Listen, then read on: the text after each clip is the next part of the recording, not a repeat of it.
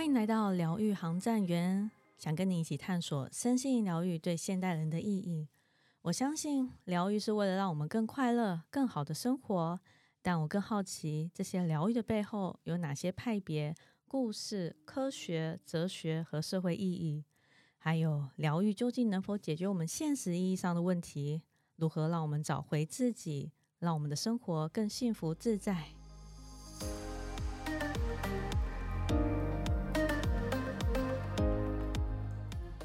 大家好，这是我们第一期播客，我是主理人纳丁。大家好，我是主理人子气。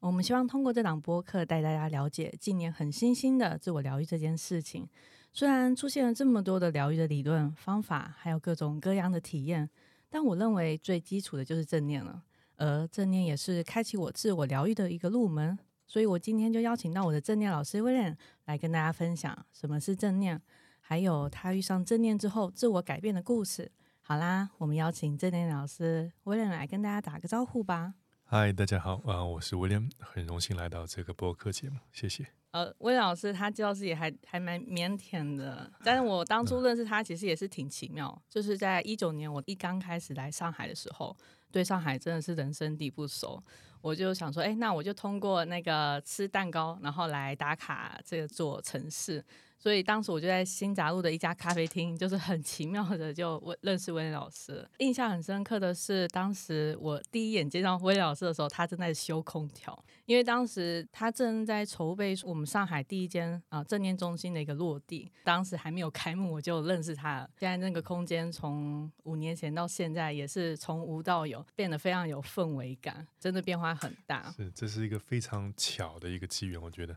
呃，你在喝咖啡，我正好在做事情，那就碰到，就问你，有没有帮我们拍几张照片，对吧？所以我们当时的宣传照还是你拍着，对，一直用到现在，对，确实很奇妙，很奇妙，非常奇妙。然后当时因为就刚好帮他拍了几张照片嘛，然后他就邀请我说：“哎，那周末的那个开幕活动是可以一起参加。”我去了之后才知道说：“哦，原来正念正念是个什么东西。”然后我就就发现说，正念感觉好像原本是我们东方的东西，但是为什么又从西方那边就流行回来？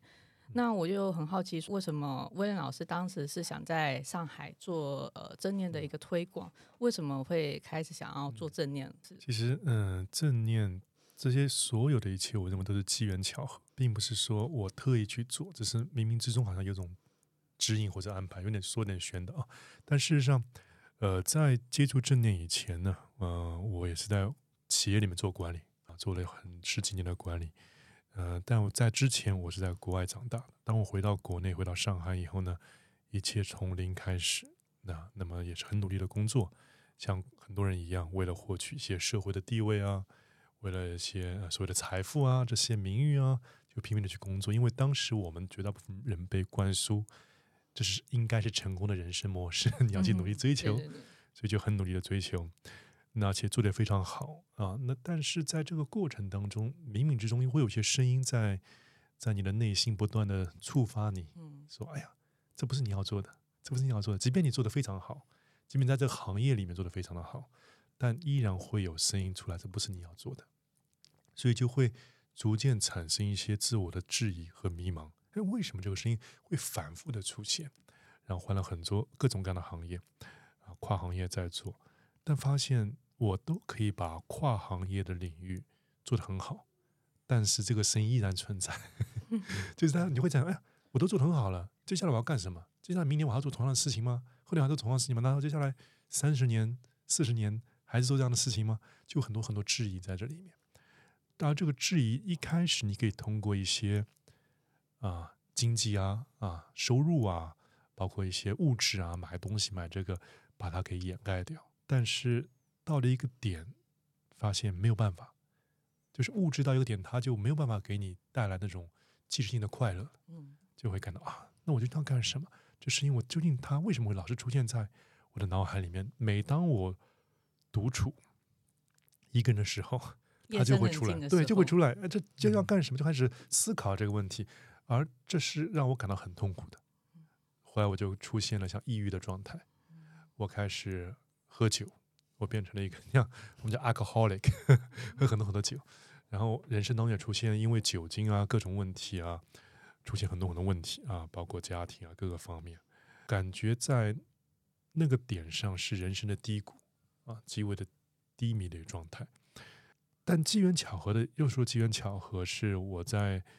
啊那个点上遇见了一些很多来自西方的一些教授老师，因为我当时我在做教育行业，这个教育行业主要是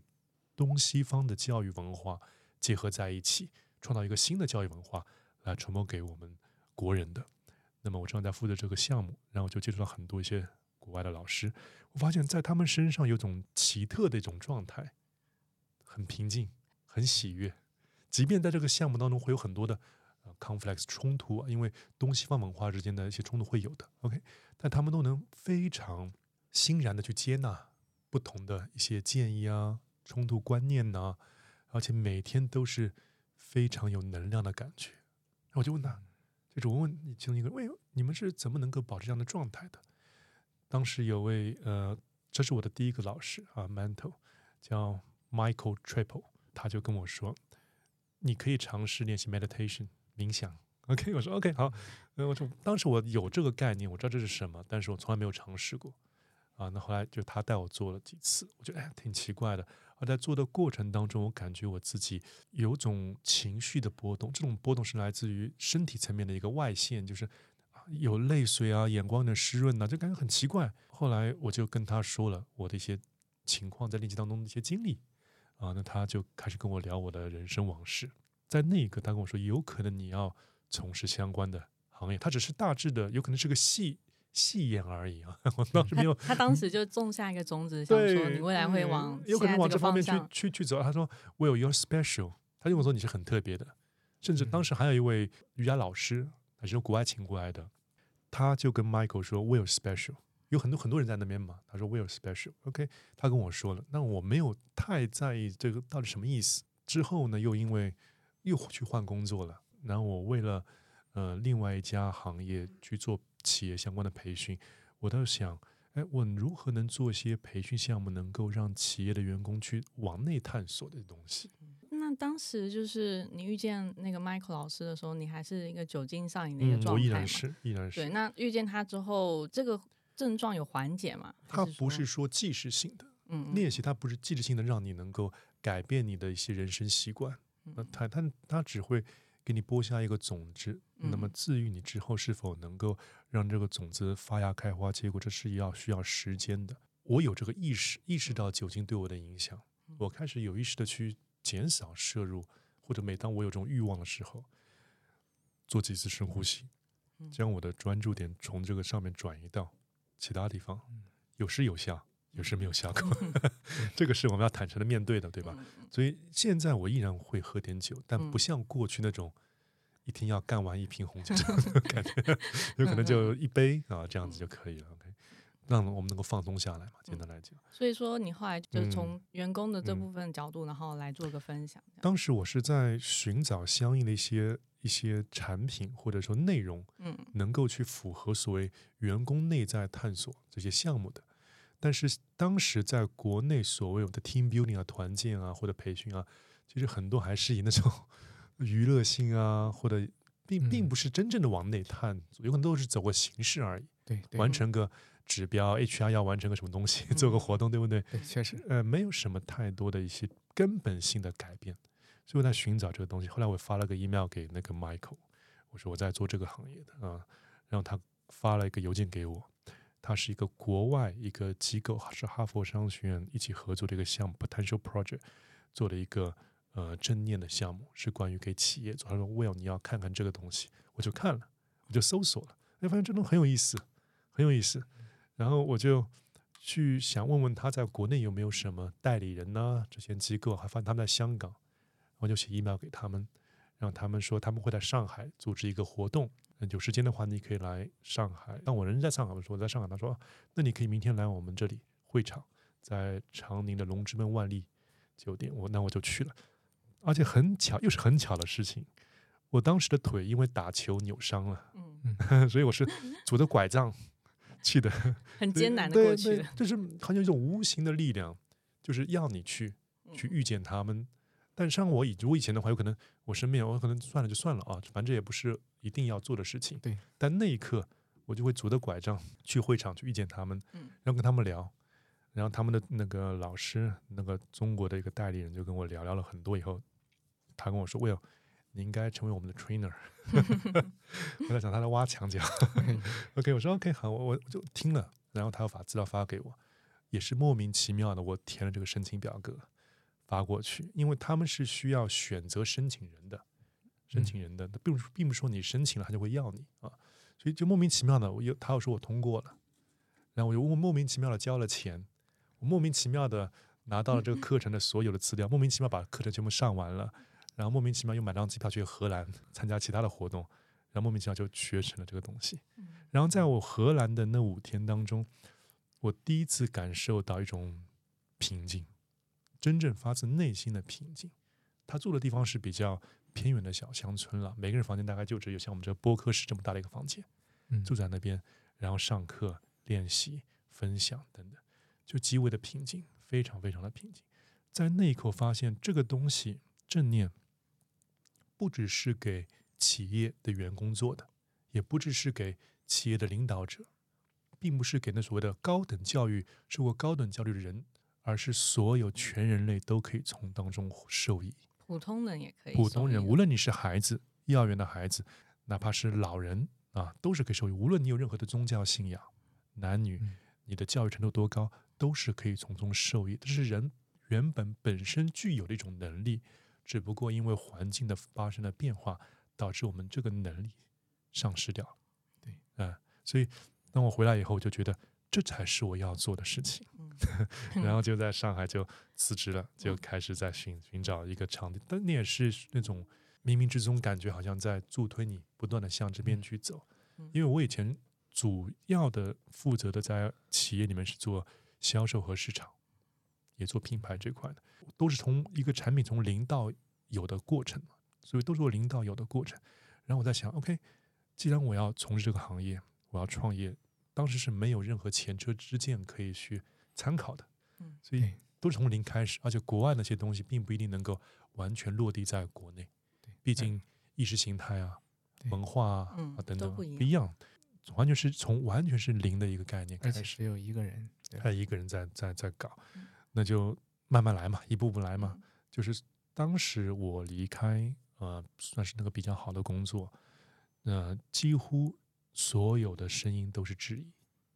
大家都 反对你做，对，觉得很很很奇怪，对，莫名其妙。而且在一八年、一九年的时候，什么身心灵都不了解，冥想不了解，都问的是宗教，对大家都觉得说，哎，冥想是不是就很奇妙？呃，是说对就是玄对对，幻这样很玄幻，或者没有接触过的可能会以为它是一种宗教类宗教类型的东西，对对对很玄学的东西，对吧？嗯，所以和当时整个社会的意识形态是不符合的。所以在做的时候，质疑声是非常多的，非常包括来自家里的质疑啊，各行各业的以前老同事的质疑啊，都有，也有种看笑话的那种。那面对这些质疑，你当时是抱持了什么样的一个决心，开始走上这条路？其实我只知道这是我要做的。我现在一直跟很多伙伴说，当你知道这件事情是你要做的时候，你遇到再多的压力和周围的质疑声，你依然不会被他们所带走。我举个例子，像 Elon Musk、Stephen Jobs 这些，说像 Kobe Bryant 这些很多很多现在所谓引领我们人类发生改变的人，他们的压力和这种质疑声在周围一定是很多的，一定是比我们这些嗯普通人多的。那为什么他们依然可以一直走在属于自己的道路上面，不为其他人所所撬动？嗯那是因为他非常清，他心很清楚。在那一刻，我的心是很清楚、很笃定，我知道这就是我要做的路，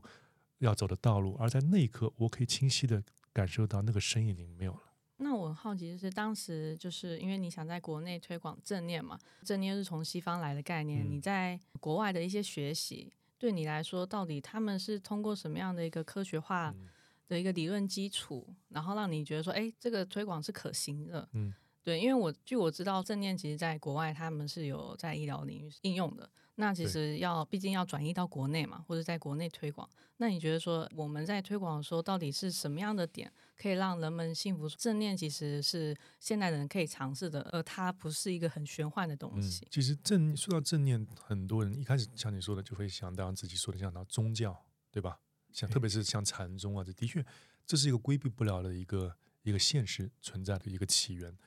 正念的确来自于宗教的文化，它这种练习的方式，一种一种意识形态，传到了西方以后呢，他们我们都知道，很多人西方他们会把东西给细分化、系统化，这是他们的对科学，他们这是他们特色，这是他们走得快的一个原因，对吗？像以前我们我们东方的一些哲学文化都是师傅传徒弟去悟，对，感悟，对吗？这个悟是要时时间的，但希望他会把它给细分化啊，甚至有点二元对立的一些意识形态在里面，对吧？嗯、那么这样就适合现代的人去接受它，嗯接它，因为我们现在所有的我们科技的一个基础还是建立在西方这套理论体制上的，嗯对吧？所以说它更容易被当代人去接受，嗯所以他就从世俗的语言、世俗的角度来传播，包括科学的方法，包括结合了脑神经科学啊，包括心理学啊啊这些结合在一起，那么啊就会想啊，这是有科学依据的，所以我们可以进行相应的练习和传播。如果你只是在讲宗教相关的一些文化、宗教相关的一些理论、哲学方面，是很有限的。当时我在国内，我们把西方这套拿过来的时候，也碰到问题是，它必须本土化。即便他一开始是给企业员工和领导做正念相关的培训，但是你要把它放在国内的企业培训的话，也需要本土化，因为毕竟 整个文化不一样嘛，对不对？你讲述的方法啊，这个表达方式也要不一样，你要符合本土的啊。然后呢，我们发现它里面的精髓其实是可以剥离出来的，正念的精髓和正念的态度是可以抽离企业这块的，可以用于其他行业，比如说像医护工作者的一些压力和焦虑相关的这方面的，包括像孩子啊专注力啊、情绪管控啊、防止校园暴力啊，就是你可以不同的把它给融合在不同的领域当中，去帮助其他行业、其他有需要的人来提升自己。的确，正念最广泛的运用，现在在国际上面都是通过呃，比如说抑郁症啊、焦虑症认知疗法、啊 MBCT 啊，包括像减压啊、MBSR 啊，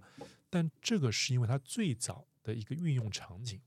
是我记得是卡巴金教授，对卡巴金是 MBSR，包括后面牛津剑桥是 MBCT，他们也是在 MBSR 的基础上啊研发出 MBCT，嗯。但是这是主流的主流，但主流并不代表它是唯一嗯啊，嗯。因为你当你接触到正念之后，你会发现，哎，这个东西其实并不只是针对缓解压力和焦虑嗯，或者说防止抑郁啊，因为抑郁症会复发嘛，正念主要的干是防止它复发嘛。哎，那一句话来形容正念的话，你会怎么样去说正念这个概念呢？呃，正念的定义它有很多种，但是呃万变不离其中嘛，所以我把它最精简的一个表述就是，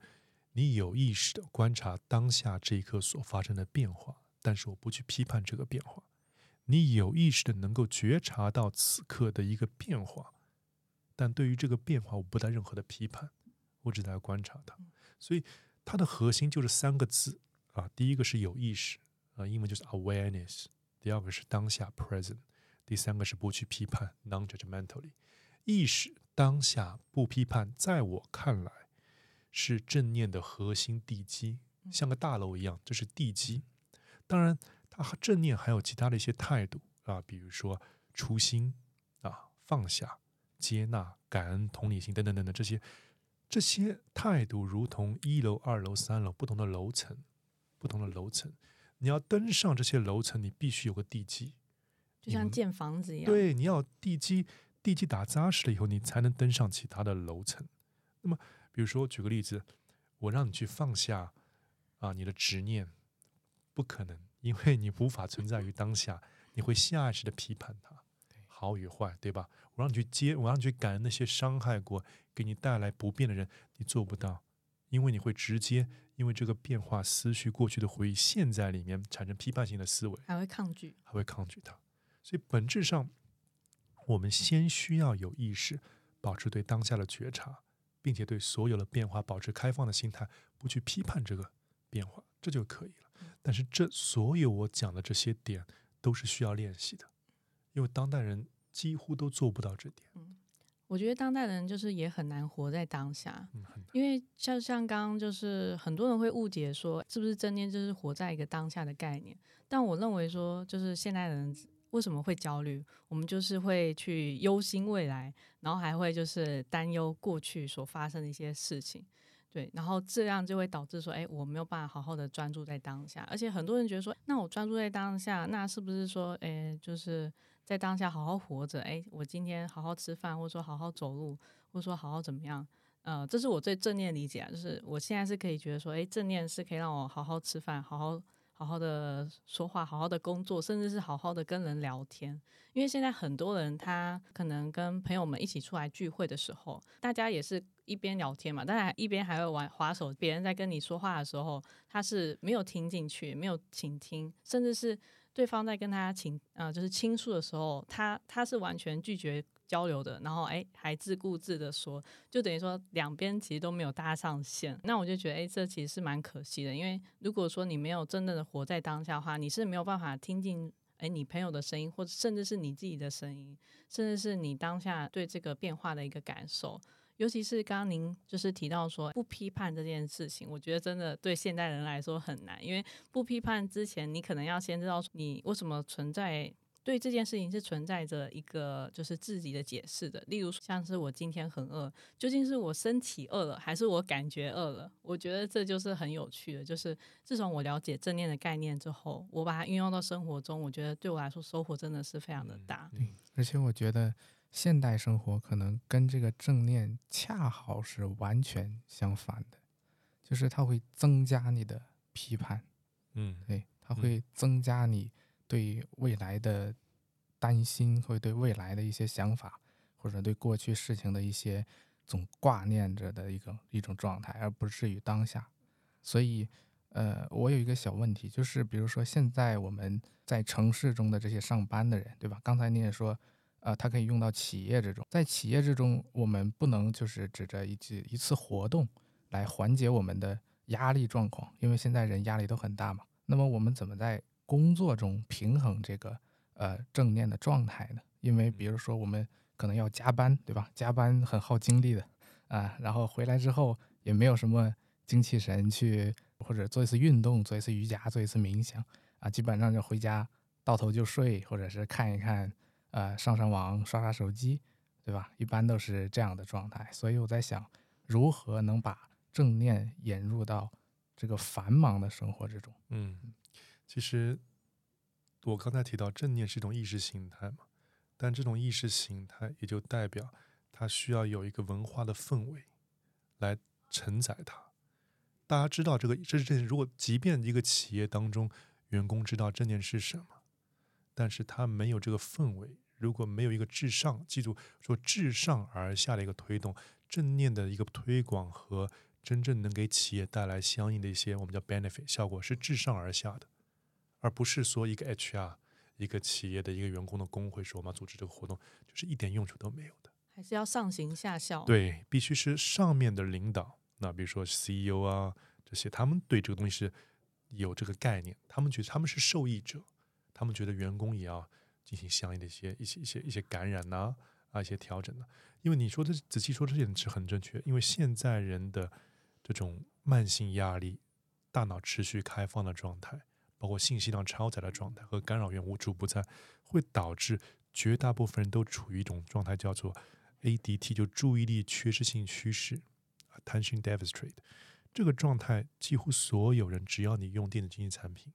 你都会处于一种状态，就是你的大脑、你的意识是游离的。每天像个仓鼠一样不断的忙，刷抖音，对，不断的忙。抖抖音是个非常糟糕的一个精神压。对，抖音其实它某种程度上面导致你不断的在让你的注意力在撕裂，你没有办法集中，这是很糟糕的一种现象。对于企业来讲，你会很忙，但是忙，你忘记了你是有停顿的权利的。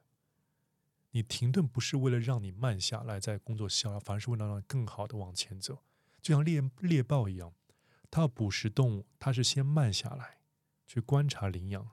然后慢慢的往前走，然后迅速的扑击，去抓住那个羚羊，对吧？但是现在人就是我们不停的在忙忙忙，像仓鼠一样在那个球里面不停的转转转转转转转，耗尽自己的精气神。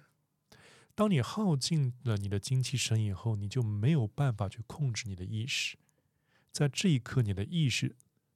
把你变成奴隶，它会带着你到处跑。你会更加的疲惫，你更加难控制自己的情绪，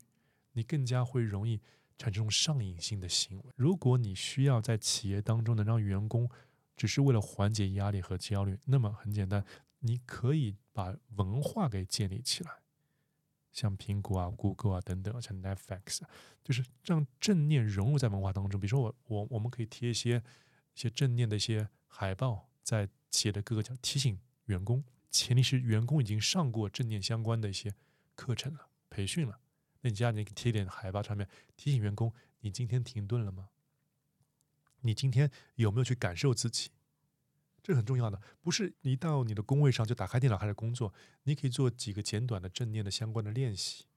对吧？啊，让你自己把整个一天给把它给安置好，你的目标我们叫优先级能够设定好，对吧？OK，然后每次开会不是大家直接冲到会议室里在开会，我们可以做一个两分钟的练习，让大家可以把手机放下来，把你的专注点全部放到当下。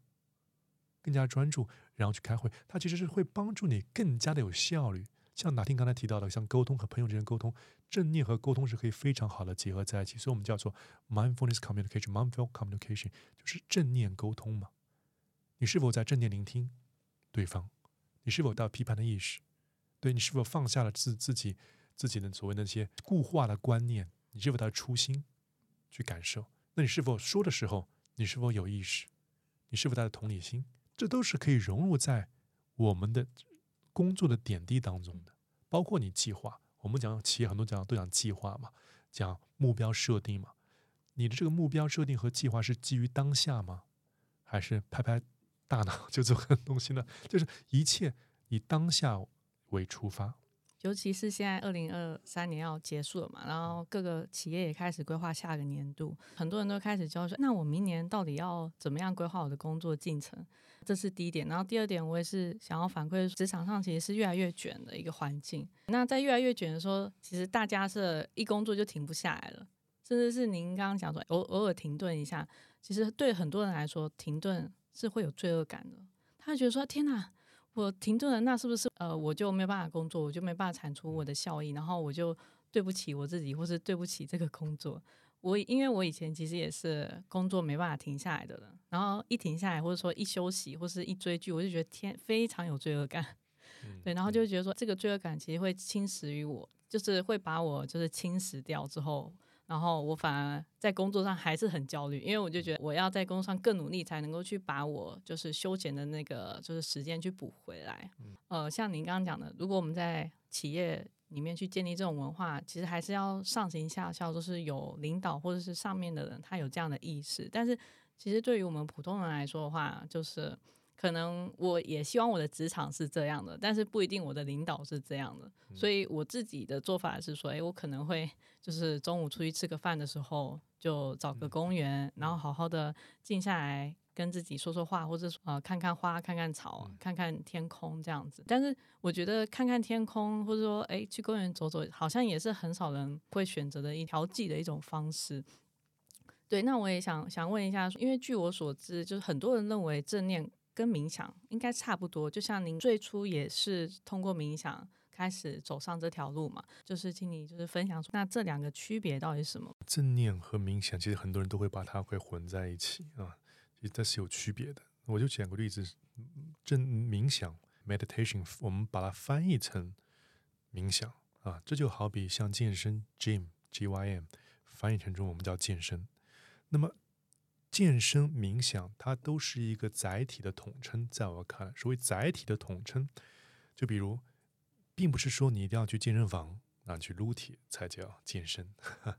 你在家里啊做几个俯卧撑呢？呃，你去慢跑啊、骑车啊、打球啊、游泳啊、做做瑜伽，其实都可以归纳为健身的一种形式而已，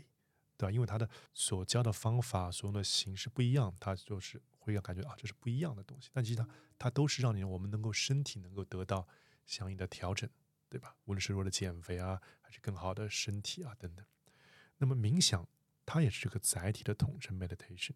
即便我现在就这么坐着，我一句话不说，我也在 meditate。即便我睁着眼睛，我在 meditate。我可以站着冥想，坐着冥想，走路我在冥想，我跳舞的时候我又在冥想，骑车我在冥想啊，我开车我也在冥想。就是它只是让你那种身心能够得到。合一的一种状态，放松的状态，或者对我来说，冥想看比较像是一种工具。对对，就像是健身，我可以通过那种方式，我去撸铁，或是瑜伽，或是游泳。那但是我最终目标可能是健康，要达到身心都是变变好的一个状态，这、是一个最终的目标。但我可以通过很多不同的方式。对，那是不是正念就很像那个最终的一个目标？正念并不是他说一个最终的目标，正念它只是借助了冥想这个载体来进行练习，所以现在被称之为正念冥想。它是一种特殊的冥想方式。就刚刚提到的冥想，你可以通过不同的引导引导的方式，引导词的内容的一个转化，说这是哪一种类型的冥想啊？比如说说慈爱冥想啊啊，或者说脉轮呐、不同的体系，但都是对，都是借助了这个载体，所以它是种特殊的，像昆达零零七啊，嗯，嗯特殊的冥想。那但它并不是说我们都来冥想吧，它是有各种各样不同的形式在里面。那么正念它是借助了冥想这个载体来进行练习，所以叫正念冥想啊 （mindfulness meditation）。但是我们要强化的是正念这种意识形态，正念冥想只是一种正式练习的统称。当然还有非正式练习了，对吧？比如说你的吃行坐卧，你都可以将正念这种意识形态融进去。像我们刚才讲的，沟通的时候，尝试去练习将正念的意识形态融入进去。你吃饭啊时候，将正念意识形态融入进去，也就是你一心一意的做一件事情，你尝试去创造一个时间和空间，我可以专注的去做一件事情，这是关键。像刚自己说的，现在太忙，很多人忙忙忙忙忙啊，跟很多人交流沟通等等，那你让自己一直处于忙的状态，你就不会停顿，对吧？而且你不断，比如说你不断的刷手机、刷抖音、刷这些东西，你在不断的接受信息，那你就根就根本没有办法和你的内在的那些东西进行连接，你会和你的身体失联。现在绝大部分人的一个问题是在于他的大脑是活跃的，甚至有的有种过度活跃，对，但他身体是疲惫的，身和脑是分离的一种状态，所以我们出现很多种现象。我们跟很多企业啊上课，他会在这个过程当中昏昏欲睡，嗯甚至有时候我们要躺下来做些像颂钵，他们会觉得自己没有睡着，可是他身体的状态是正打呼的状态，可是大脑还是很兴奋的。其实现在当然都是这样子的。那么我们通过练习，让你的身和脑能够结合在一起，你开始从你的大脑声音转变套去聆听你身体的感受。说白了一句话，身体是最诚实的，而大脑存在的欺骗性非常强多、非常强大的欺骗性大，脑会欺骗你。欺骗我们。它的欺骗并不是坏的，它只是确保我们是安全的嗯。它不愿意让我们去做出一些他所无法从过去的经验、知识、教唆、观念当中获取的选择。如果 A 它是可以得到答案的，说这 A 是比较合理、比较安全的，但是你 B 这个选择你是没有办法得到答案的啊。但是你身体有可能对 A 是抗拒的，你的嗯身体想要去尝试 B，对吧？可是通常来讲，我们还是会选择 A，因为我们从小到大被教化，教化成要去相信大脑，这是这是跟我们教育有关的。现在绝大部分人，因为为什么我们现在这种啊、以以以目标为导向，以好为导向，以应该为导向，那是因为我们被教育出来，我们被植入了很多信念。必须要变必须要怎么样？所以这个社会一直在传播各种传媒，在告诉你什么是好这个概念，什么是应该这个概念。无论是广告啊，还是从小到大你老师啊、家长啊等等社会传媒，所以就会导致大家都在去追逐那个所谓他们设定的外在的目标。你究竟要干嘛？你你你真正要做的，或许跟他们所传递的不是一个概念。有可能像我们当代，像我们已经四十几岁了，我们是花了三十年，很才发现过去那些东西并不是我真正要的。我要的东西和钱和社会地位没有关系。但有很有很多人，有可能他们像我们接触很多个案，他们很多都在企业里面做创立者啊、CEO 啊、founder，都财富自由了，可是他们并不感到快乐，反而有很多人生的质疑在这里面。这是因为我们被教唆好的，但这也是我们所需要去走的一段人生轨迹。这个我深深有感触，因为我也是做比较广告营销的这个行业嘛。那以前就是我们接到一个产品或是品牌，当然客户要求就是说，你必须要让大众知道它的好。那怎么样知道它的好呢？就像你刚刚所说，我们要营造出一个场景，让这些消费者或是就是潜在的人，他觉得这个就是我所需要的，这个就是我要的生活。广告营销行业创造了也不一定广告，就是媒体啊，或者说大这个社会创造了这么多情境，这样的生活是好的生活，这样的产品是好的产品，这样的东西用在你身上是对你好的。所以其实对于个人来说的话，其实你不知道哪一个东西才是对自己是最好的。只有当你去杜绝这些讯息的时候，你真的安静下来沉淀，你才会知道说哦，你是想要什么样的生活，跟你是想要你需要什么样的东西，以及你应该去做什么样的事情。因为我们现在太多人会被外在的一些想法跟一些就是事件所影响嘛。我也是蛮好奇说，在正念上面，我们要怎么样通过正念这种态度或是意识形态去觉察说别人对我们的影响呢？呃，像我刚才提到，像最早提，呃，正念最早被用于医疗啊，这我就不提了。但嗯，如果你能够持续的练习正，你会发现正念的核心价值是让你逐渐、逐渐看清楚你自己，就相当就相当于我们被灌输了各种好这种概念嘛，它像一种洋葱一样，一层一层把我给包裹在一起了。嗯，要剥洋葱，呃，剥洋葱嘛，就是你在练习、练习，不断的练习，不断提升你的自我觉察。你会接触到那些信息，就是来自于你潜意识的信息。你会留意到这些外在这些事物变化信息对你的反馈是什么？你的身体的反馈是什么？是舒服的，是敞开的，是紧缩的，是压抑的？那你就知道你要往哪里走了嘛。就说，你肯定会逐渐往你身体觉得舒服的选择去，就你的直觉会告诉你。你要往哪里走，这是很关键的，而不再是依赖于大脑给你的选择。但核心是我能够觉察到，我的这一刻，我的身心有哪些变化，无论是来自我的思绪，还是引发的情绪，还是我身体层面的反应，这些都是信息，都是值得我们去探索。所以我们讲内在探索，内在探索，它是通过信息的变化而诱发的。一个情绪啊，比如说啊，情绪我不想要负面情绪，没有所谓正面和负面的情绪，所有情绪都是重要的。这里我们强调不去批判，没有所谓的正能量和负能量，所有能量都是重要的。如果你一味的说我要去推广正能量，我要去保持正能量，那我请请问一下，你的负能量去哪里了？对不对？你负能量唯一就是被掩盖了，被压抑了。像富士山一样不断的掩盖跟压抑，到最后一个点爆发掉了，对不对？所以说你要转化，你要觉察到这一刻，你因为这些变化产生了什么样的情绪，即便它让你感觉不舒服，它是很重要的，因为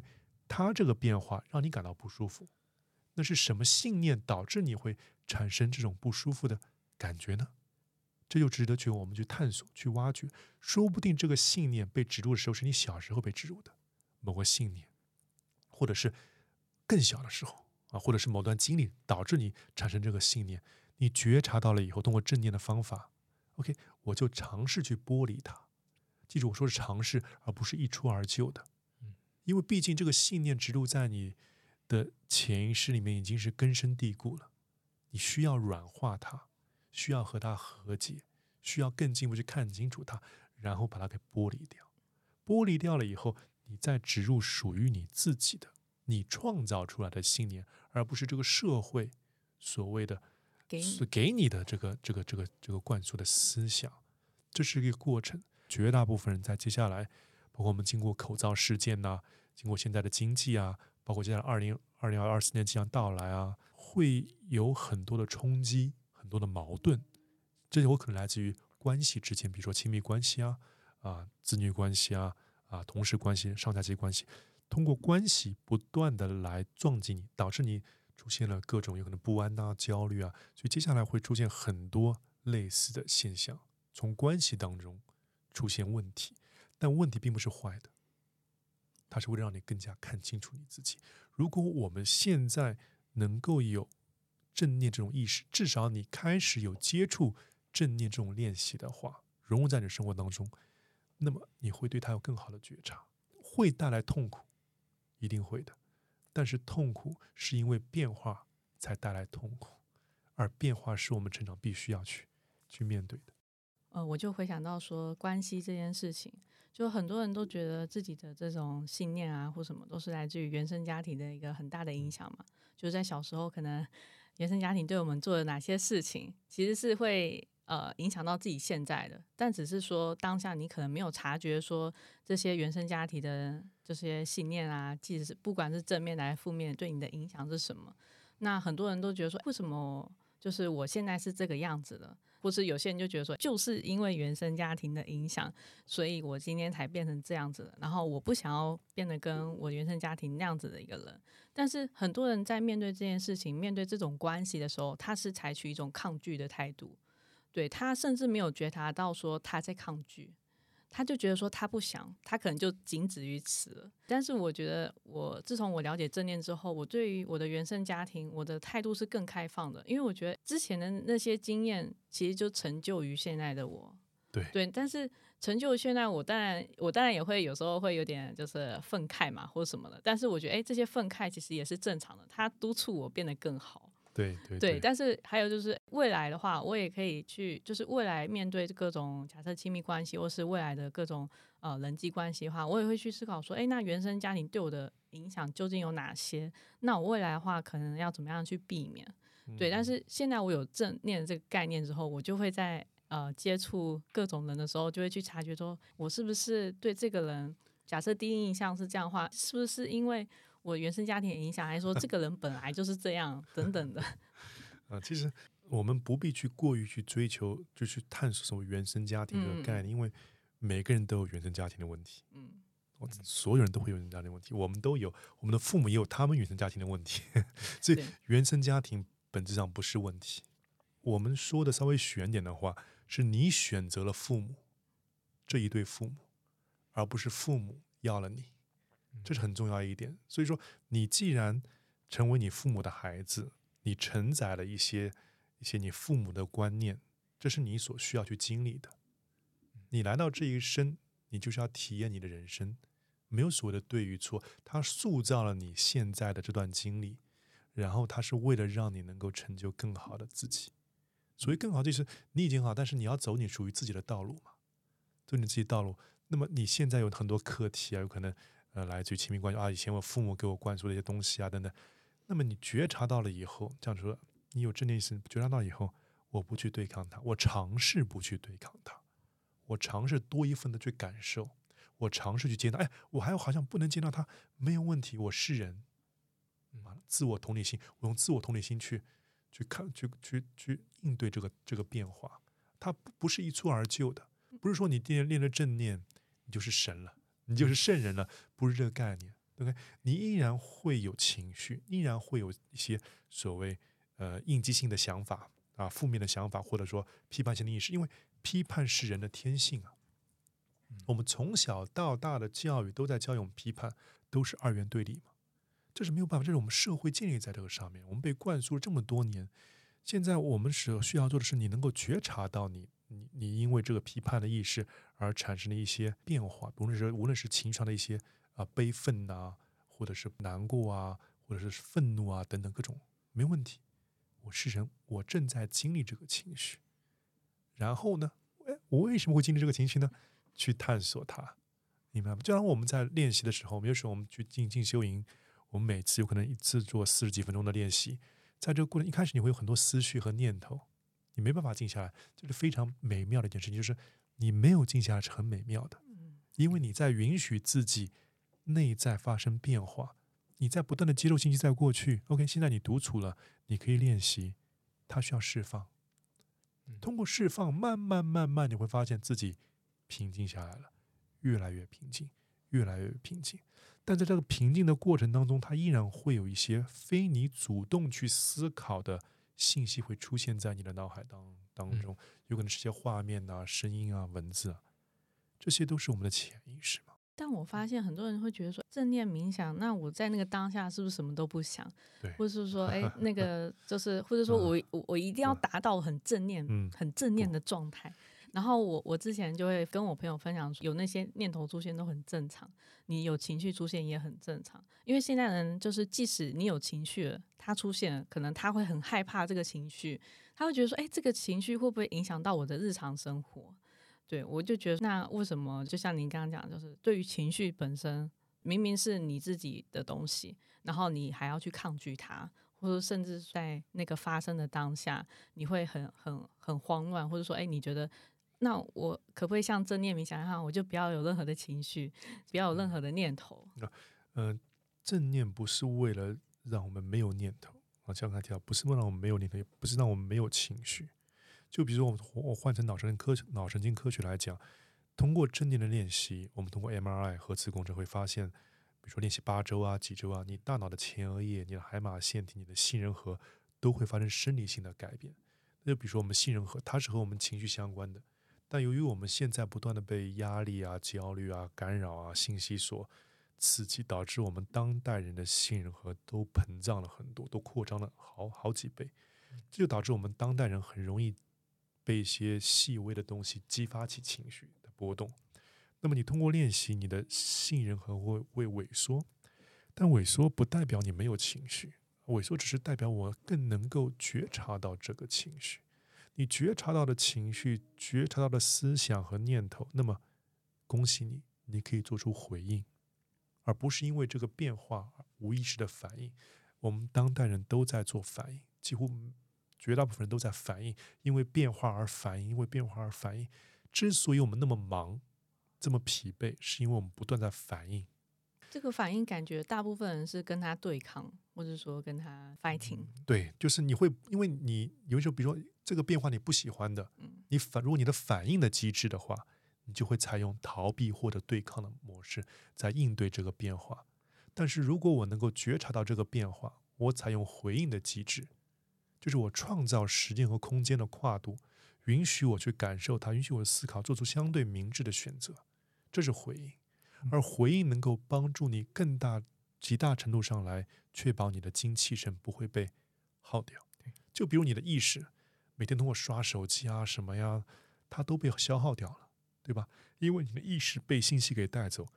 它让你的身体、你的眼睛不断的盯那个信息，大脑都在处理这些信信息。那么，它其实在消耗你的精气神。其实这也是不断在内耗，不断的内耗。很多人会觉得，平时我面对这么多人际关系，或是职场上，就是已经很精神内耗了。但其实，这除了精神内耗之外，我觉得身体的耗损也是很大的。对，因为这些精神的耗损，它其实会影响到身体，甚至是影响到你其他的部分。对的，对的。所以，我们现在人，我们整个人类社会碰到的最大的一个困难点就是。你必须依赖信息科技的发展，你现在脱离不掉，对吧？你在这个这个社会氛围当中，但是物极必反，它现在已经不再是直直让你的生活变得便利，它更多的是让你的身心不再处于一种合一的状态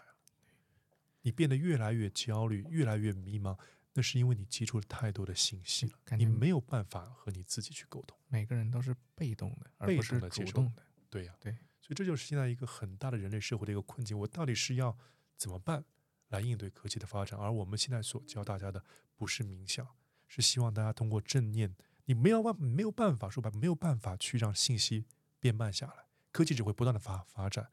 包括像虚拟啊这块啊，对吧？但是你的意识也需要随之的提升。我觉得讲一个就是实力好了，像是花钱这件事，嗯，因为现在科技发展，我们都是通过那个线上支付，就直接来花掉了嘛，就是花钱。哎，不管是你你在网络上购物啊，或者说我们平时出去出门消费，甚至是你搭地铁什么，你就手机一逼，什么就很快。对，但是之前有一尝试用纸币 来过这一天好了，然后我就发现说，那我就要做很多很多的事情，就例如说我去地铁站的时候，我就要去去刷地铁，就是反正就买那个票。我买午餐的时候，我就是要给给那个店家钱嘛。然后我就发现说，就是你会对花钱这件事情是有实际的感觉的。对，因为我发现像你刚刚所说，就是科技的进步会让我们就是这些感觉很快的就没了，甚至是一秒，就是没有连一秒都没有到，你的钱就花出去了。所以很多人到月底，哎，收到自己账单，或者就是每年我们不是那个什么支付宝或者是淘宝都会给你一个那个年度账单嘛，你就想说，哇，天哪，我今年今年花这钱到底是跑到哪里去了？你说这我好有钱呐，对，钱都去哪儿了？对，然后想说，哎，就是就是想说，哎，那我现在又剩多少钱？想。就是你也搞不清楚自己的钱到底花到哪了。就我觉得这个科技的进步，就是我们反而要更停下来，就是思考说，哎，那自己平时忽略的这些感觉到底是什么？对尤其是现在是碎片化的时代嘛，我们不管每天就是刷抖音啊、看小红书，或是看各种视频，其实我们的时间都是一咻一下就过了。对你甚至想不起来你刚刚刷了什么样的视频，你早上看了什么样的东西。这也就那我转到一个话，就是耐心的不足。其实正念的一个态度是要保持耐心嘛，但现在人的耐心是跟你以前是完全不能相提并论的。大家也会发现啊，为什么现在很多都喜欢去旅游，去那种啊荒漠啊、雪山呐、或者说农村森林，人烟稀少的地方，对，因为自然其实对大跟大自然多接触，因为现在我们已经意识到，很大部分人已经意识到这个问题了，所以他们就会花很多时间和这些东西接触，甚至会把自己的生活转移到那些地方去。确实，哎，并不是所谓的慢生活，并不是所谓的我逃避生活，并不是说为了我躺平了，而是我需要和我自己独处。因为这个社会所谓的好这个概念，幸福快乐，它只会给你带来即时性的快乐。当然，这个社会，而我们需要的是种平静的富足感，而不是多巴胺的分泌。所以，当我们选择有意识的去独处，有意识的和我们现在所处的环境分开一段时间，我们能够去归零，我们从零开始出发去做我们自己想要去做的事情。这时候你是富足的，这和钱，这和物质没有关系。但是物质和钱重要吗？重要的，重要，这是我们生活的必备品。但不要被他们所捆绑。关键是你要什么时候能够尽早的知道你究竟要的是什么。所以现在，OK，你很忙很忙，我选择停顿，我选择到一个地方去待一会儿，停顿一下。像我们都知道一个故事，一样很多啊、我们知道像 KOL，像像我们举例刚刚提到 Steve Jobs，他会去哪里 Nepal 或者去哪里去印印度或日本待一段时间，就是像我们所谓的 retreat 进修一样的，整合自己啊，放下一些固化的观念，带着初心去审视接下来的人类的发展，对吧？所以说，我们当代人并不是说你一定要每周要花很长时间，你可以每天花几分钟时间，就和自己独处一下，不做任何事情，把手机放在一边，让你的大脑能够和你的身体连接一下，多去感受一下自己，启动你的直觉。我们从小到大没有被教育过如何使用我们的直觉，这其实是一个非常大的弊端。我们一一味在强调如何用我们大脑去逻辑性思维啊等等这方面的开发，但是直觉是对人来讲非常非常重要。我就举个例子，当我们做这个决定，刚才说的做那个大脑的决定的话，OK，你通过各种知识信息，你去做了个决定以后，发现这个决定给你带来不好的结果，你会开始批判，你会第一时间开始批判自己，批判别人，或者批判给那给你建议的人，OK，、嗯你会带来额外的痛苦，你会感到感到感到很多的一些很多的一些一一些委屈啊，各种情绪都会出现。但如果你按照你的直觉去做这个决定，它并不是说它一定是好的，因为直觉不存在好与坏，它引领你走到你属于你自己要去经历那个方向。出现问题，你也会欣然的接受，这个直觉是我们可以通过正念来让我们更加强。加强。那你觉得说，为什么我们又要特地就是去学正念呢？感觉正念应该是我们每个人身上本来就具备，但为什么我们还要特地去学？因为毕竟现在就是我看很多也是 social network 上面就很多那种正念的课程啊，不管是冥想或是写作，或者说正念的呃饮食等等的，为什么我们我们还要特地去学？然后那为什么还会有人要教这件事情？这样提到的，现在人他本身没有办法专注，他本身已经处于一种叫 ADT 的状态了，就是意识游离的状态了。所以，但是他没有意识到这个问问题。那么，我们向他们去体验到另外一种意识形态的生活方式，让他们体验到，哎，专注、感受、不去批判，带着耐心是怎样一种状态？哎，你是否希望有多一种这样的内在的平静和富足的状态出现在你的生活和人生当中，还是依然保留现在的这样的一个生活方式？他会做出选择嘛？他更加的希望是，是我们这种平静和富富足嘛？那么如何去达到这种平静富足的状态呢？那么我们就他如何去练习。但是所有这些，无论是正式练习也好，非正式练习也罢，不难，一点都不难。的确，你说的并不需要去学。像我们，你知道你也参加过，包括之前参加过我们的课程。我我只是说，我只上一堂课，之后是你自己去练习了。我只负责播种，播下这个种子，这个种子能否开发芽、开花、结果，这是你自己的事情。你是否愿意给予他承诺，给予他时间？正念的一些其他性的理论是很枯燥的，真的很枯燥的，而且你要花很多时间去感悟、去理解它。即便你看了很多书啊，你你你把所有的 PPT 所有的都都掌握了，理论理论都背好了，但不代表你是正念了，你没有发生改变，明白吗？他必须是在不断的练习、实践、自我整合，它是一辈子的事情。就相当于我减肥好了啊，我通过一段时间的练习、控制饮食，我瘦下来了，好，然后我停止了。然后我又会胖起来，胖起来，对不对？正念它是一辈子的事情，所以我们所要做，包括我们现在正念导师，我们只是播种。你要成长，这是你因为你自己给了承诺，你就会练习。而且正念是不能被鞭策或者是被强压性的，这是没有效果的。对，明白吗？因为我发现就是。可能很多人认识正念冥想，然后就想说，那我一定要达到那个正念的状态。他反而会很有目标的去做这件事情，最终的结果不如自己的预期，就觉得这个没有效或者什么。就像您刚刚讲的，就是很多人现在为什么还要特地学习？很多人学习是有目标的，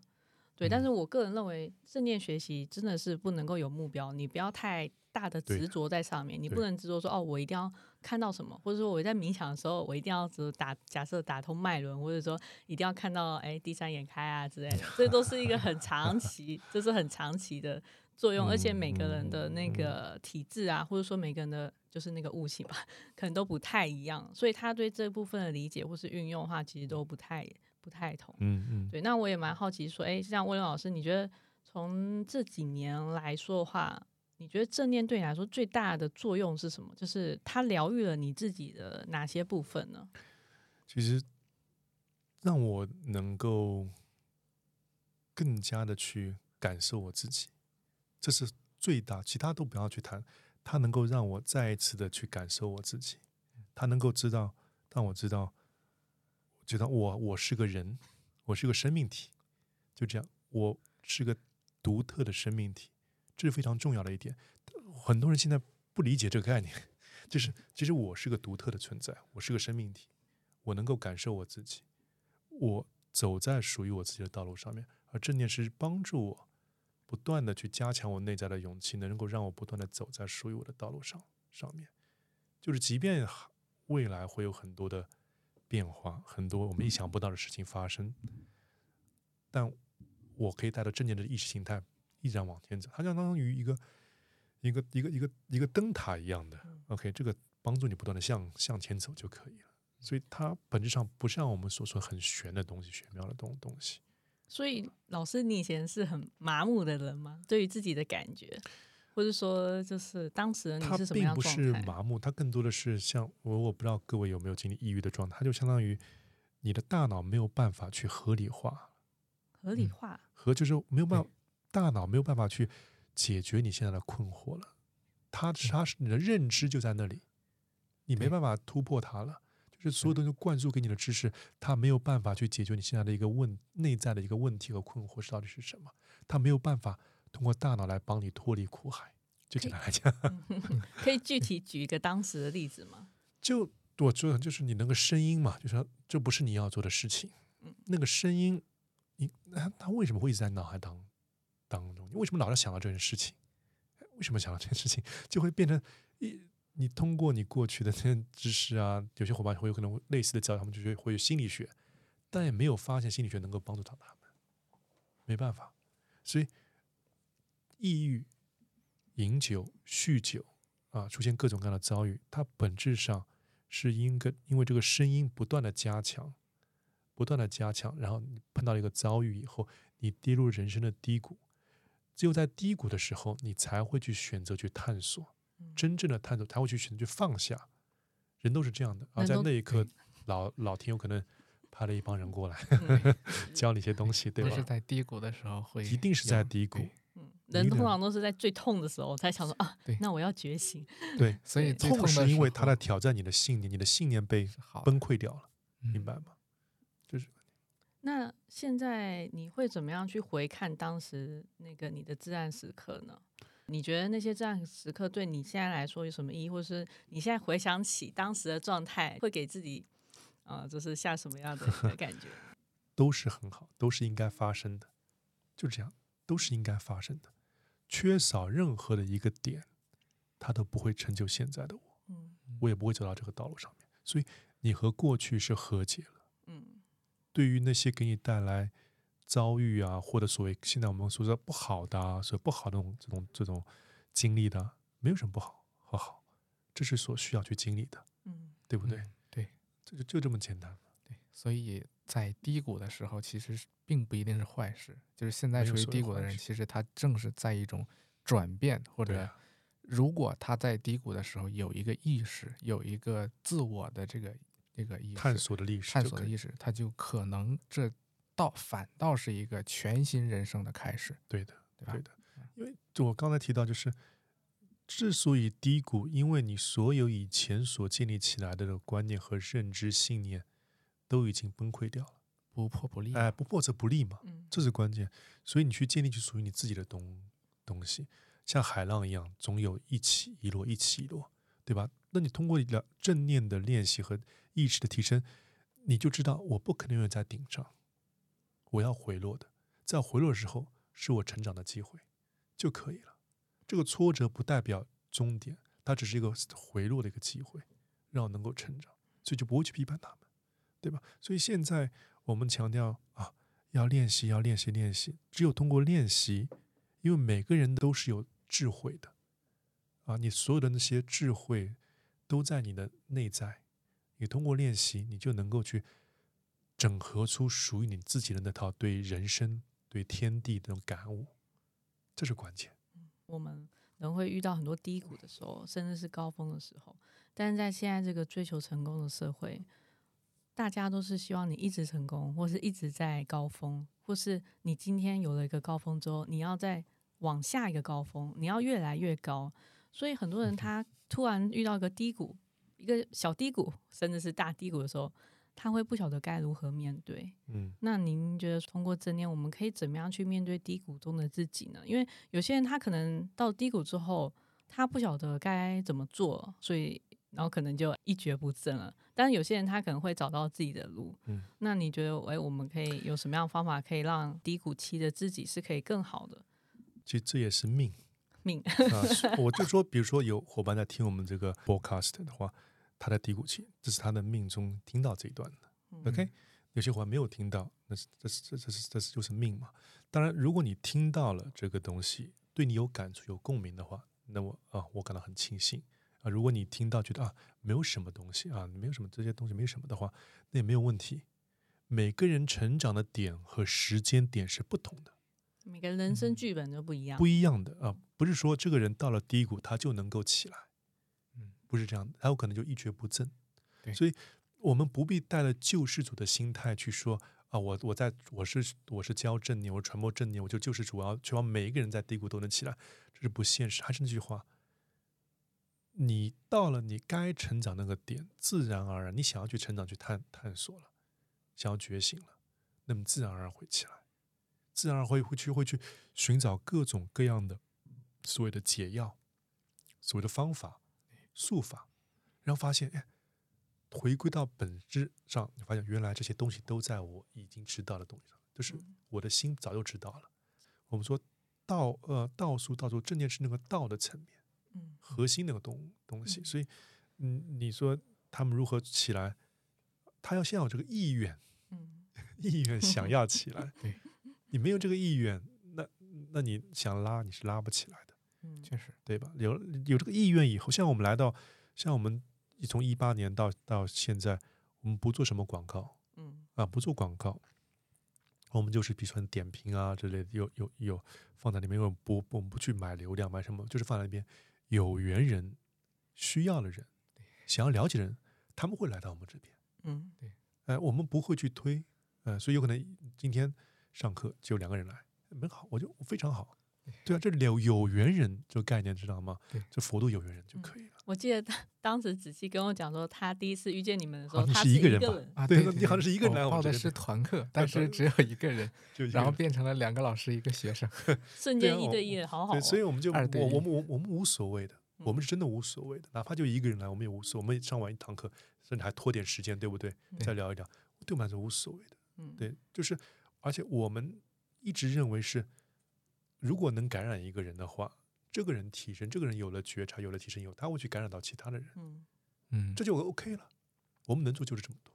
当初接触正念的时候，其实也是通过线下的一个体验，嗯才更认识正念这个概念。但是其实有非常非常多人，他是从网上去接触到这个概念。那他假设跟着实践了几次之后，没有那个体感，就是他就放弃了。那你觉得，诶，为什么正念他其实我自己觉得啦，实际的体验是可能线下面对面啊，或什么样会比较好？对，嗯线下的确跟线上是两个概念嗯啊嗯，完全两个概念。呃，因为我们说学的能量和频率是不同的，对不对？即便有些你说线上了，不是录播课、直播课，它也是不一样的。因为正念它并不是说带引导，引导只是一部分，但引导也很重要。而线下的引导，你比如说有个初学者来到，呃，在在线上，你要通过这个简单的引导来带领他能够放松下来，其实有时候是很困难的。环境，他所处的环境在哪里？复杂、很喧闹，或者他本身他对这个东西也没有太多的这个呃意愿，嗯都会影响到最终的效果。那么在线下整个氛围环境，你和老师的一个接触的感受和线上是。就像我们做企业，像口罩的时候，很多我们都在家里面，企业都做线上的嗯，OK，那是没有办法，那是没有办法。但他们体验完线上以后，他们都是渴望接下来能够去线下体验。对这是关键，所以线上线下是有差距很大。如果你第一次接触正念，在线上有所了解没问题，但是我依然会建议去线下去体验，那是完全不一样的。而且我觉得线下体验的话，你可以跟这个人实际的接触，不管是老嗯师还是说诶有同伴这样，因为我们常常生活在网络上嘛，其实很少有就是人与人的面对面的机会。但是我们又身为一个人，其实我们其实我们是非常需要跟人接触，就是面对面的接触，而不是说通过网络。对，那呃，我之前就听过一个，你线线上跟人家聊天的时候是个社牛，但是线下跟人见面是个社恐。然后我就觉得很奇妙，为什么就是人，就是现在的人在呃网络上跟线下会反差这么大？他在网络上通过微信或什么，哎，跟人家沟通就是可以很流畅，但是就是也不怕。但是到线下，他非常的害怕嗯，哦，这就是一种自我的批判嘛，自我的批判。自我批判。因为首首先，自我批判，这是我们一直以来都会有的一种意识形态，就是批判的其中的一种。批判就是我对他人的批判，我对我自己的批判，我对这个世界的批判。当我在网上的时候，其实我是和真实世界是隔离开来的，隔离开来的，对吧？所以说我发的东西，OK，我只是对他人的批判，我不会去批判我自己，我不批判我自己的长得穿的怎么样啊，怎么样，我的言行举止，我就也有可能我蓬头散发躺在床上在发消息，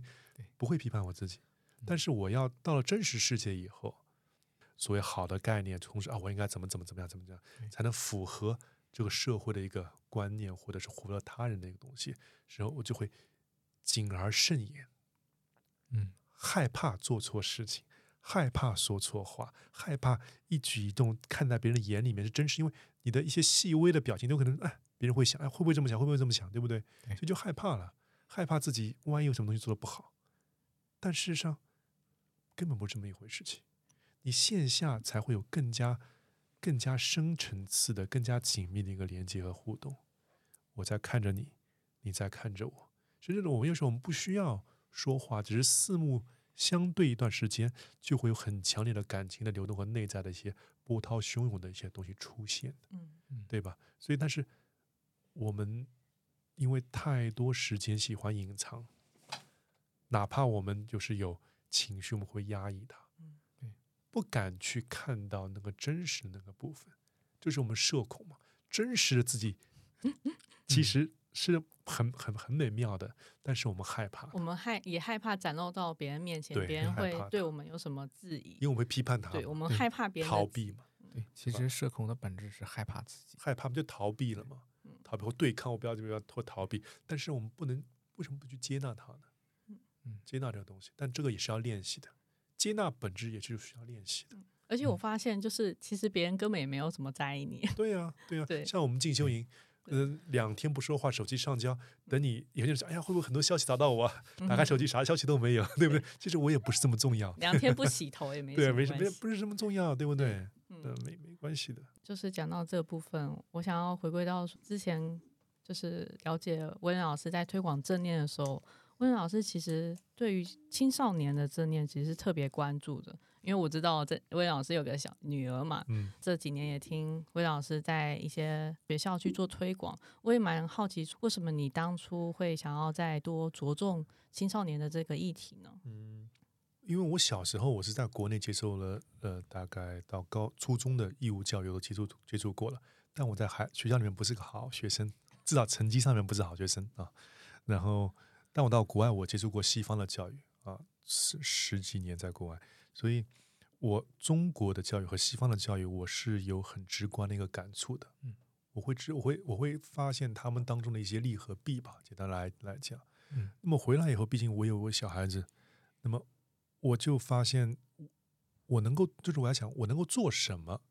能够确保我的孩子身心健康的。那么我接触了正念以后，我发现这个东西是可以，的确是可以给在国外用于孩子的教育啊，防止校园暴力啊，孩子的情绪管理啊，专注力啊，各个方面创造力啊，它已经被运用了，它是有依据的。而我们现在，因为我之前在国内也受过教育，我知道应试教育所带来的危害在哪里。它最大的危害就是你没有办法去自由的去思考，扩展性的去思考，对对吧？那么它不是以一个人为标准来传授这个孩，帮助孩子去寻找他自己到底要干什么。相反的，他是相反的，他是相当于我之前提到的，感觉是养鸡场的鸡一样，大家都全部进去，然后最后挑几只鸡出来，进了哪里哪里哪里，工厂呃，都工厂一样的概念。这其实是一种我说的重一点，是对人性的一种蔑视。是的，所以说，我现在很多大学生出校园即失业，很多人就不知道自己要干什么，对吧？这是个心理层面、身心层面的一种一种一种摧残，对他们来讲，一种迷茫。嗯那么我们现在的孩子，像我们前段时间听到过，很多年轻的很小的孩子都已经要去做心理咨询了。我们在一九年的时候就已经说过很多次了，一定会发生这样的事事情的，而在接下来会越发的严重。对，所以呢，孩子的身心健康不是说在学校里面配一个心理咨询师和心理辅导员有用的，没有用的，没有一点用处。它必须是一个文化的建立，在校园文化、社会文化的建立，并且是一种改革性的一种发生。像我们给学校上课的时候，那必须四个地方必须要记住到。第一个是学校校方，就是像校长那个级别，他要认可这个概念、正念这种概念、这种文化、这种意识形态。第二是老师，老师必须在授课的过程当中，他能够融入正念这种意识形态和概念在这里面，包括他自己也要做相应的练习来加强。然后是家长，对家长很多现在孩子的问题，你说是学校吧，是有一部分，但也有一部分是家家长，因为家长自身的焦虑、自身的迷茫，把这种能量和情绪转移到孩子上去了。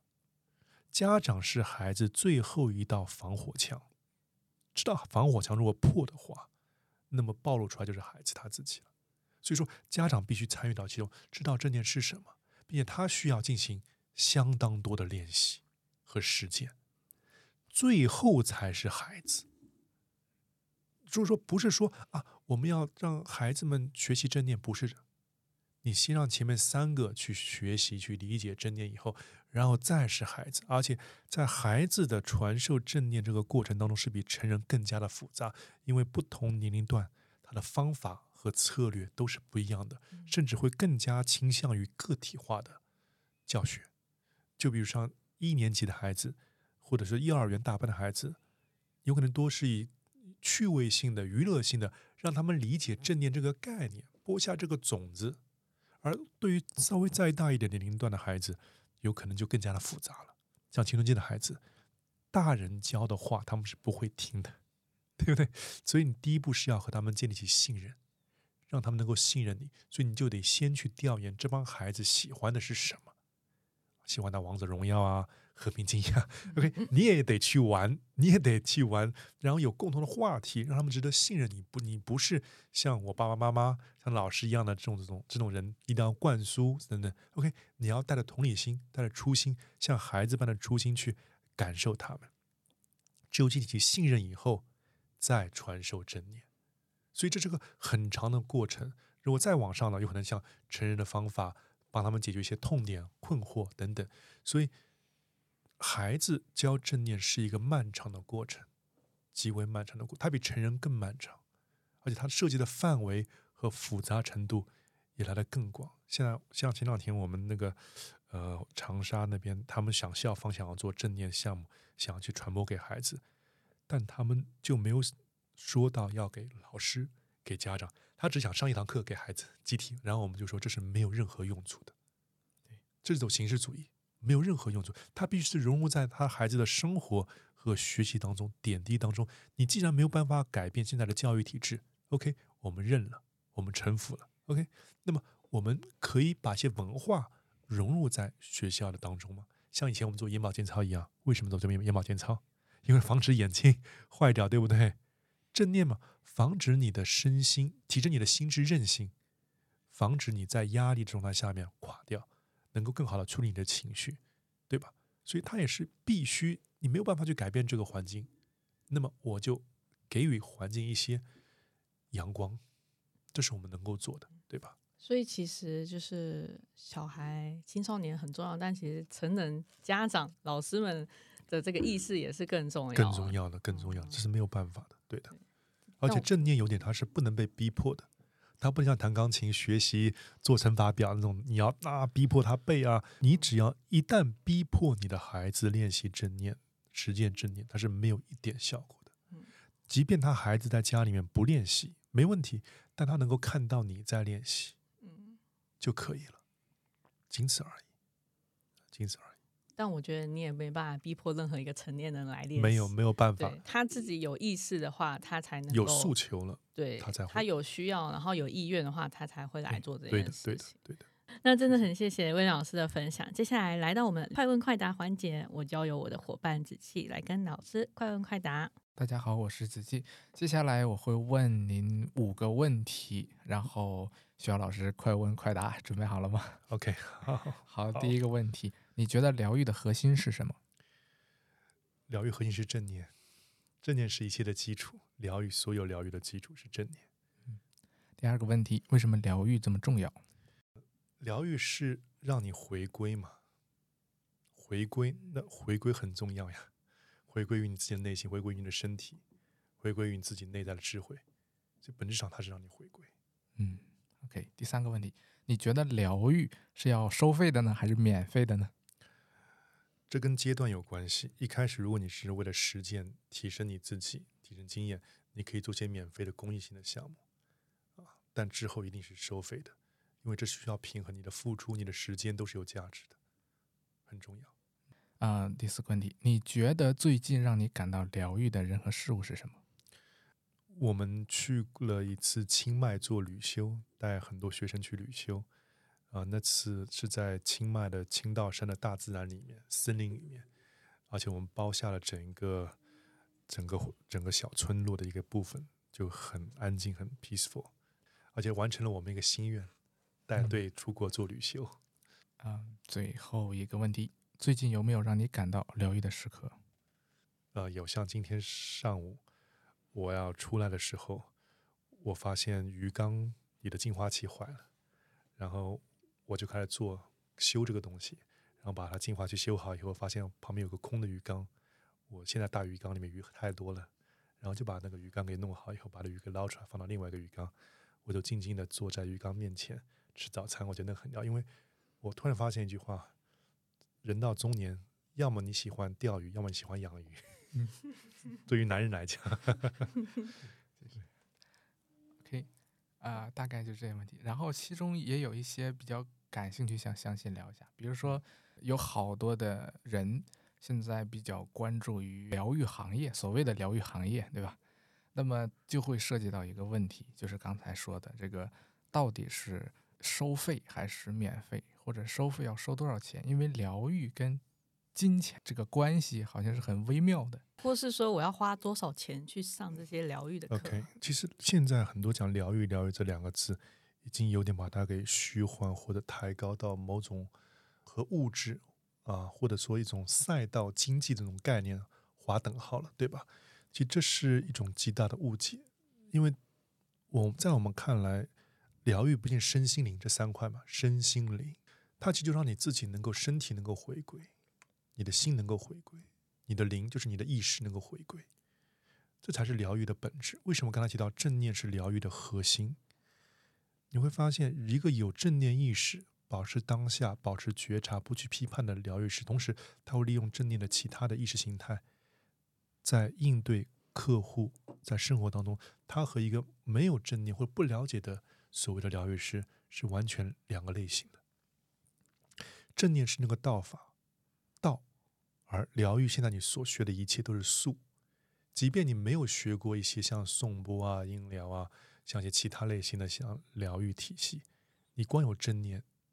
已经足够让你走天下了。很多东西是无师自通的。就举个例举个例子，我我没有学过音疗，我对五线谱都是不了解，我的音乐都是哆来咪哆来咪发拉西哆，还要扳手指头来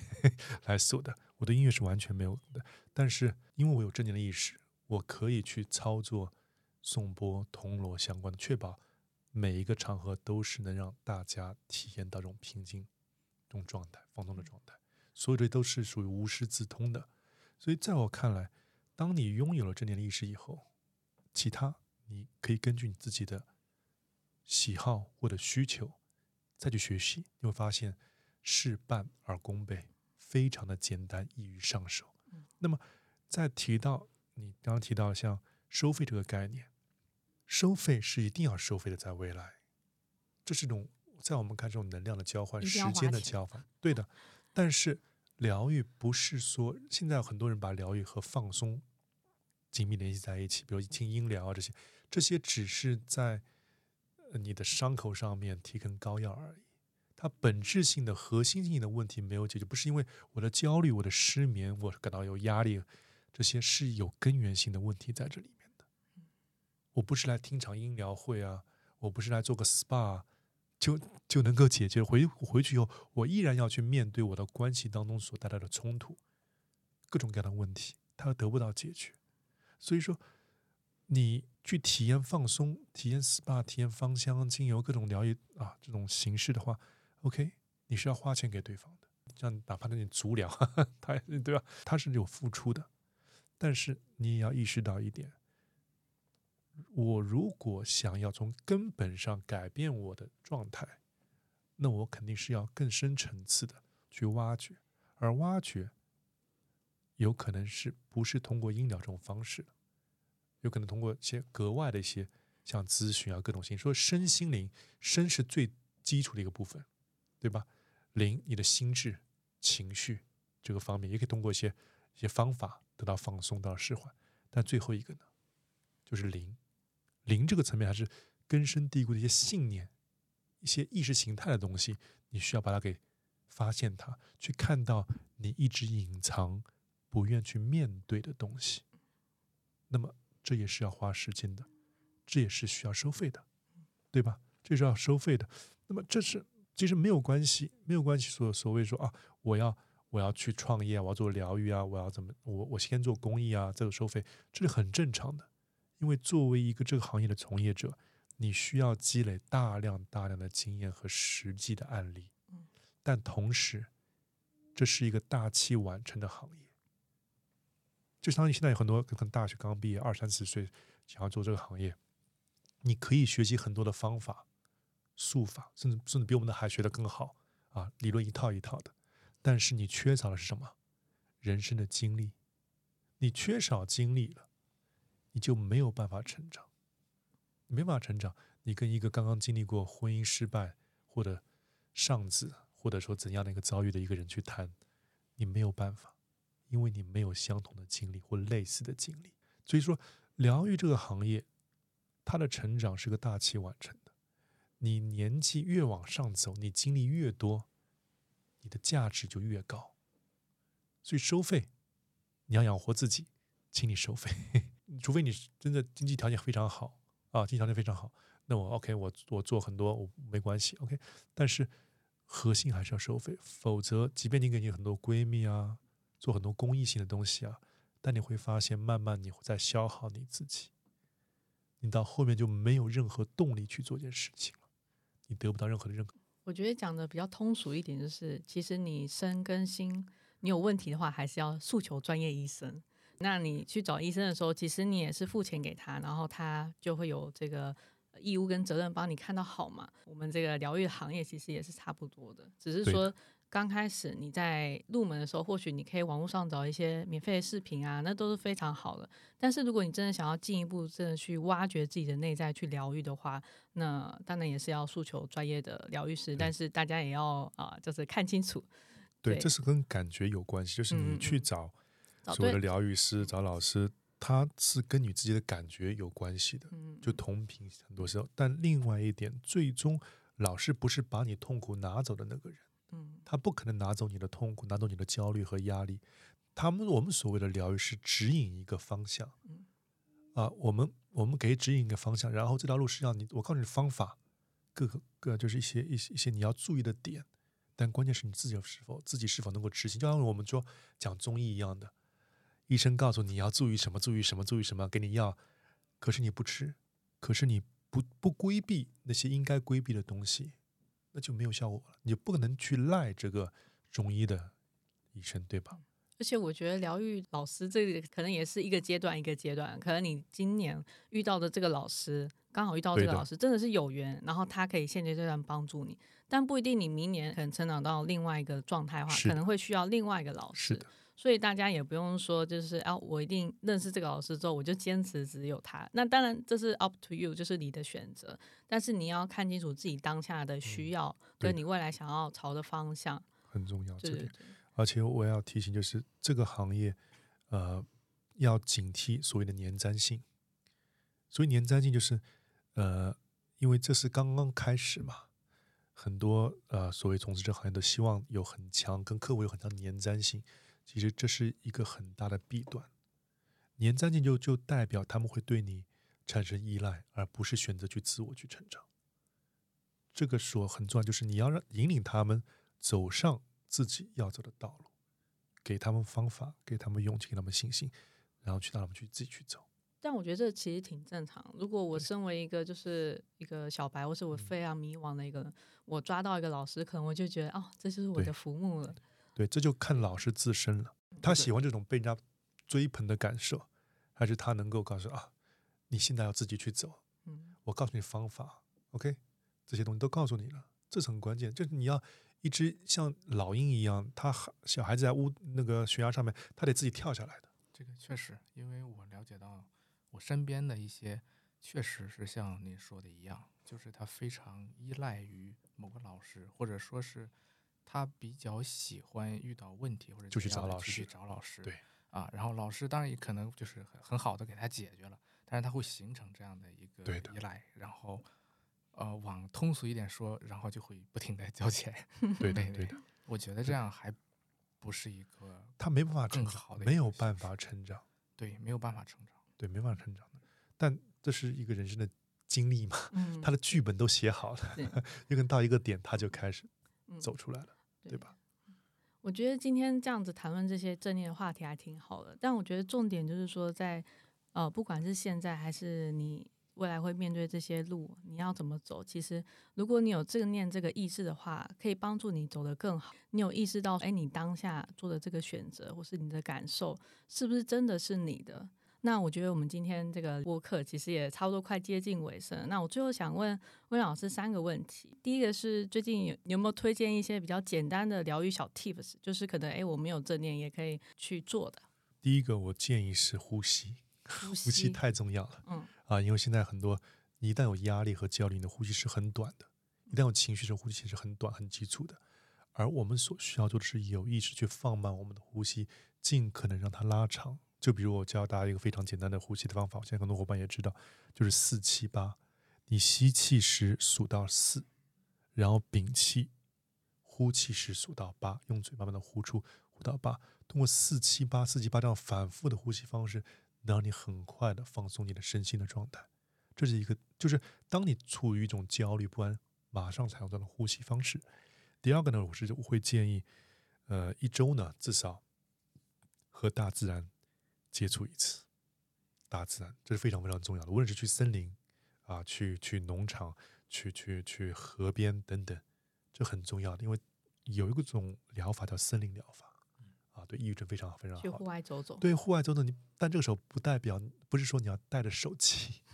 OK，就是不要老是看手机，而是就这么走，花一小时，花就在森林里面去感受大大自然，去感受，在这个过程当中，你也不要去和人有过多的沟通和交流，而是单独的在走。你可以牵着狗，哈，如果你有狗的话，啊，就这么走，因为在这个过程当中，你会发现有很多的自我对话。会逐渐的出现。随着时间的推移，不要去批判自己，这是胡思乱想，这些都是正常的。想法本身没有对和错，不要因为自己某某想法觉得这不好的不好，没有这没有这个说法，这想法都是重要的。然后慢慢你会发现，很多你一些困惑、一些答案、一些灵感会在这个过程当中不经意的出现啊。所以说，两个 tip，第一个是通过呼吸，第二个。一周至少有一次和大自然接触，如果再加上一个的话，去寻找一些你曾经喜欢的兴趣爱好，把它捡回来，把它捡回来，创造一个时间和空间，允许自己去做这个兴趣爱好。如果对男生来讲，有什么？哎，我搭乐高，对吧？很专注于搭乐高。OK，我画画，不要在我画了好与坏，我写字，我看书，就是你要去捡起一个能让你身心合一。进入 flow 心流的状态的一件事情，那么你就在自我疗愈了。那我也推荐给大家一个，我最近发现一个疗愈小 tip，就是洗澡的时候不要快快的洗，你就是要用你的手掌去抚摸你身上的每一寸肌肤。因为我发现现在人太多，可能会有个沐浴球啊，或是什么的，你就会很快的进行洗澡这个这件事情。但其实，在洗澡的过程，我们可以好好的享受，尤其现在是冬天，我们可以在这个热水澡，哎，热水淋浴的这个下面，去感受自己的身体的每寸肌肤的一个温度，还有一个你的肌肤的纹理。我觉得这是非常好的放松。嗯，正念洗澡，正念洗澡，这最好大概我会推荐大家洗个十五分钟以上。因为很多人可能五分钟就解决了，对，可能像女生会比较麻烦一点，但是就是可以延长自己洗澡的一个时间，而且很多灵感或许就是在你洗澡的时候就会迸发出来。是的，对，正念做一切事情，对对。好，那第二个问题是想问老师，这有没有推荐阅读的一些书？呃，书其实有几本，对初学者来讲，你可以看《当下的力量》啊，这是一个很多人会推荐的书啊，包括还有像《正念革命》。这两本就足够了。当然，如果你还想再更深入一点的话，你可以看《与神对话》啊，包括还有一些，但不一定国内能够买得到的书 哈。但这三本呢，其实已经足够了。